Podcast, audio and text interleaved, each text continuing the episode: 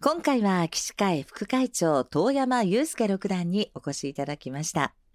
えー、とてもわかりやすく将棋界のことを教えていただき、勉強になりました。最後に、2024年の将棋界の何か見どころとかありましたら教えていただけますか？はい、あの、まあ、2023年は、まあ、藤井聡太さんが八ええ冠はい。なるかどうかっていうのが、まあ、うん一番の見どころで、はい。まあ、それが、まあ、実現したということなので、今度は、その藤井さんのライバルはいは。誰かっていうところに、まあ、将棋界としては焦点が当たっていく。はいそ。れは、まあ、非常に面白い。ええまた、だから、藤井聡太第2幕が、まあ、幕を開けたと、まあ、そういう段階に来てるんで、うんまあ、その点に注目いただければというのが一つと、はい。あと、まあ、一応、2024年は、後半の方にええ、将棋会館が新しくなるあというはい。ことが将棋連盟としてはありますので、うんはいまあそういうのができたらぜひねファンの方に足を運んでいただけると嬉しいです。そうですね、はいまた新しいスポット誕生ということですから、ぜひお出かけください。はい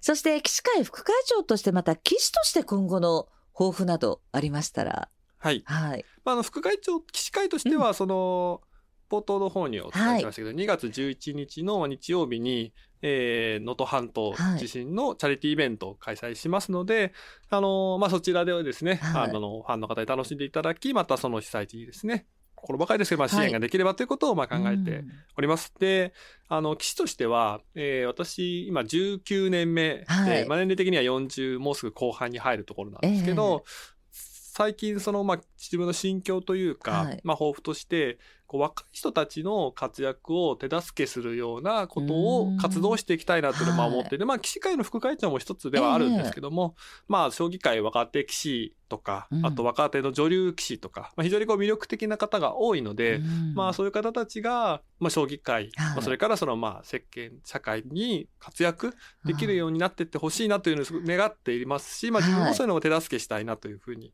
あとはまあそのプロにまだなってない人たちええも、が、まあその彼らの夢が叶うようにね、うんしてあげるような、まあそういう手助けをしていきたいなというふうに、うんまあ今騎士としては考えてます。ああ、そうですか。はいまあ、更新の指導も含めて、そうですね。ね、若手の皆さんがまたよりあの楽しい環境でえ将棋がさせるようにそんな世界作りたいということですか、はい、そうですね。まあ彼らが活躍する。ることが将棋界の発展につながると思いますので、はい。はい。あの、まあ、対局面ではでも、彼らの活躍を手助けするという自分が負けるのはちょっとやっぱ嫌なので、まあ自分がそれは対局面では壁になって、ええ。まあ、逆にその彼らの壁になることで彼らが活躍できるようになるみたいな、まあ、そういう風になっていければいいなというふうに思います。えー今回は騎士会副会長遠山祐介六段をお迎えしてお届けいたしました。どうもありがとうございはい、ました。ありがとうございました。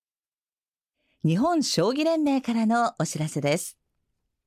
本日、第49期棋王戦コナミグループ杯5番勝負第1局が富山県魚津市新川文化ホールで行われています。藤井聡太棋王、伊藤匠七段の対局の行方とともに、昼食に両対局者が何を選ばれたかも気になりますよね。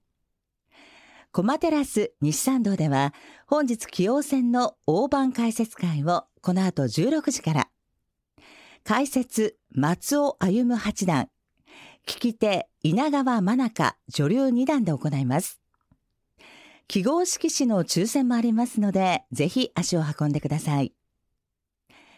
来週11日日曜日には、日本将棋連盟棋士会の主催で、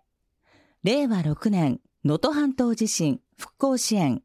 オンラインチャリティーイベントを開催いたします。谷川浩二17世名人、羽生善治九段など豪華なメンバーも参加。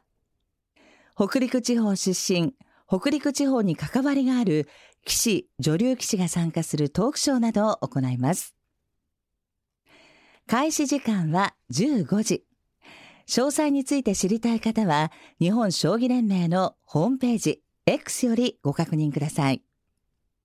こちらのイベントは有料の定員制となりますので、お早めにお買い求めいただけますと幸いです。なお、このイベントによる収益は、北国新聞社様を通じ、被災地へ寄付されます。本日のゲスト、遠山祐介六段も、士会副会長として、もちろん参加されますので、ご期待ください。今回の地震によって被害に遭われた皆様へ、心からお見舞い申し上げるとともに、一日も早い復興をお祈り申し上げます。コマテラスへようこそ。今回は、騎士会副会長、遠山祐介六段にお越しいただきましたが、いかがでしたでしょうか？私たちはテレビの対局などで騎士のお姿を拝見することはありますが、プロとして活躍をすること自体がこれほど大変なことだったとは知りませんでした。遠山六段も、指すもよし、見るもよし、ご自分のペースでぜひ楽しんでいただきたい。そんな風におっしゃっていました。まずは将棋の世界の扉開けてみてはいかがでしょうか。この番組がそのお手伝いをできたらとっても嬉しいです。皆さんも将棋にまつわる思い出や番組の感想、ぜひお寄せください。アドレスは、将棋アットマークミュージックバード .co.jp 将棋アットマークミュージックバード .co.jp です。来週は稲葉明八段を迎えてお届けします。次回もどうぞお楽しみに。コマテラスへようこそ。お相手は岡野美和子でした。それではまた来週。